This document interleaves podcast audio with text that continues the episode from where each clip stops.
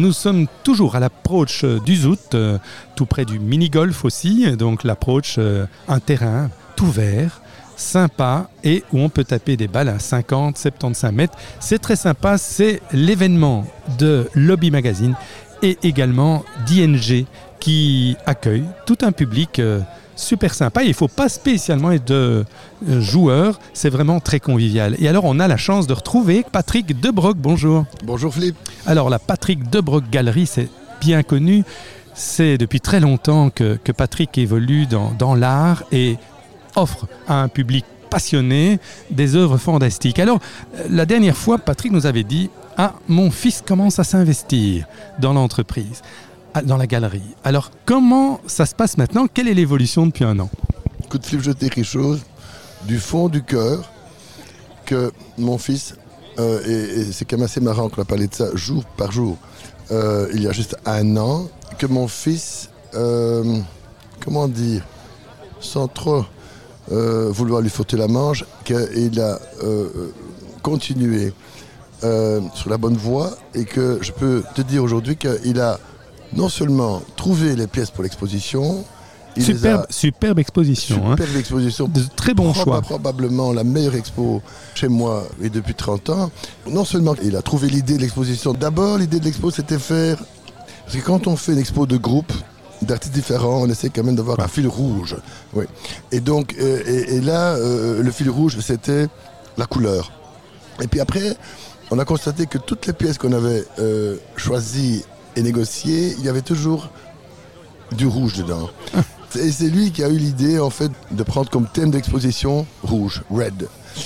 Un petit clin d'œil aussi par rapport à l'expo chez Izzy Brachot dans les années 80 qui était magnifique. et Plein de souvenirs, ça, plein de euh, souvenirs. Un souvenir. Et ça a inspiré, Izzy Brachot a inspiré oui, plein de gens pour... euh, Quand j'ai vu l'expo chez Izzy, j'avais 26 ans et ça m'a fort marqué. Parce qu'en fait, c'est vrai que quand tu fais une expo de groupe d'artistes différents, de pièces différentes, nous on est surtout dans les tableaux, c'est toujours important de sentir un lien entre les tableaux. Et créer en même temps, parce que c'est un peu le paradoxe, et créer en même temps une tension aussi. Donc un lien et une tension en même temps. Bon, lui, il a choisi les pièces, il a négocié les pièces, et c'est lui qui a fait l'accrochage, Philippe. Donc j'ai rien fait. Il a fait la Il totale. a fait l'accrochage, il a fait le total. Et ben moi j'étais un peu, pour la première fois peut-être dans ma vie, dans ma carrière, j'étais un peu l'assistant de mon fils. Ça, ça, c'est génial. Fier. Ce sont des belles aventures parce qu'on adore les entreprises familiales chez BXFM. C'est énorme en Belgique. C'est ces entreprises-là qui font l'économie belge. hein. Et alors la transmission est souvent quelque chose parfois de délicat, de difficile, mais tu continues à nouer les liens aussi parce que tu as un public de collectionneurs euh, très important.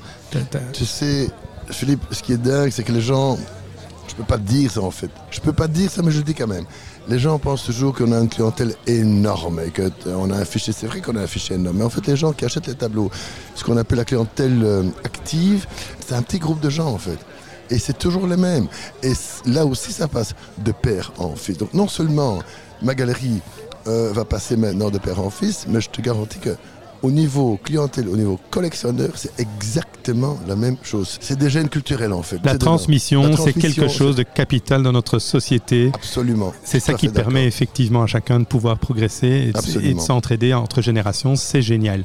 Mais on sent que tu es un peu ému par rapport à ça. Je suis Que- toujours ému quand je parle de mon fils. Oui, ça c'est ça qui est génial. Je, Je crois que- l'aime trop.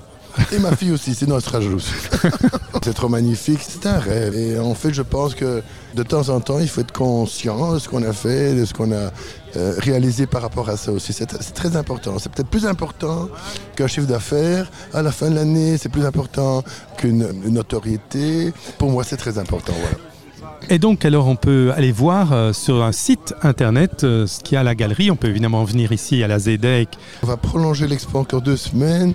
Donc l'expo sera là jusqu'au 20 septembre. Jusqu'au 20 septembre, Oui. ZEDEC, quel numéro? 758 ZDEC. ZEDEC sur la partie évidemment Knock-Zout. La bonne partie à Philippe. Une bonne partie, hein, tout à fait. Mais Knock, c'est très sympathique en entier. Mais ici, c'est vrai que c'est un peu le rêve et c'est merveilleux. Ouais. Et tu fais rêver les gens avec des découvertes ou bien alors des redécouvertes d'artistes. À très bientôt, Patrick. Merci, beaucoup. Au revoir.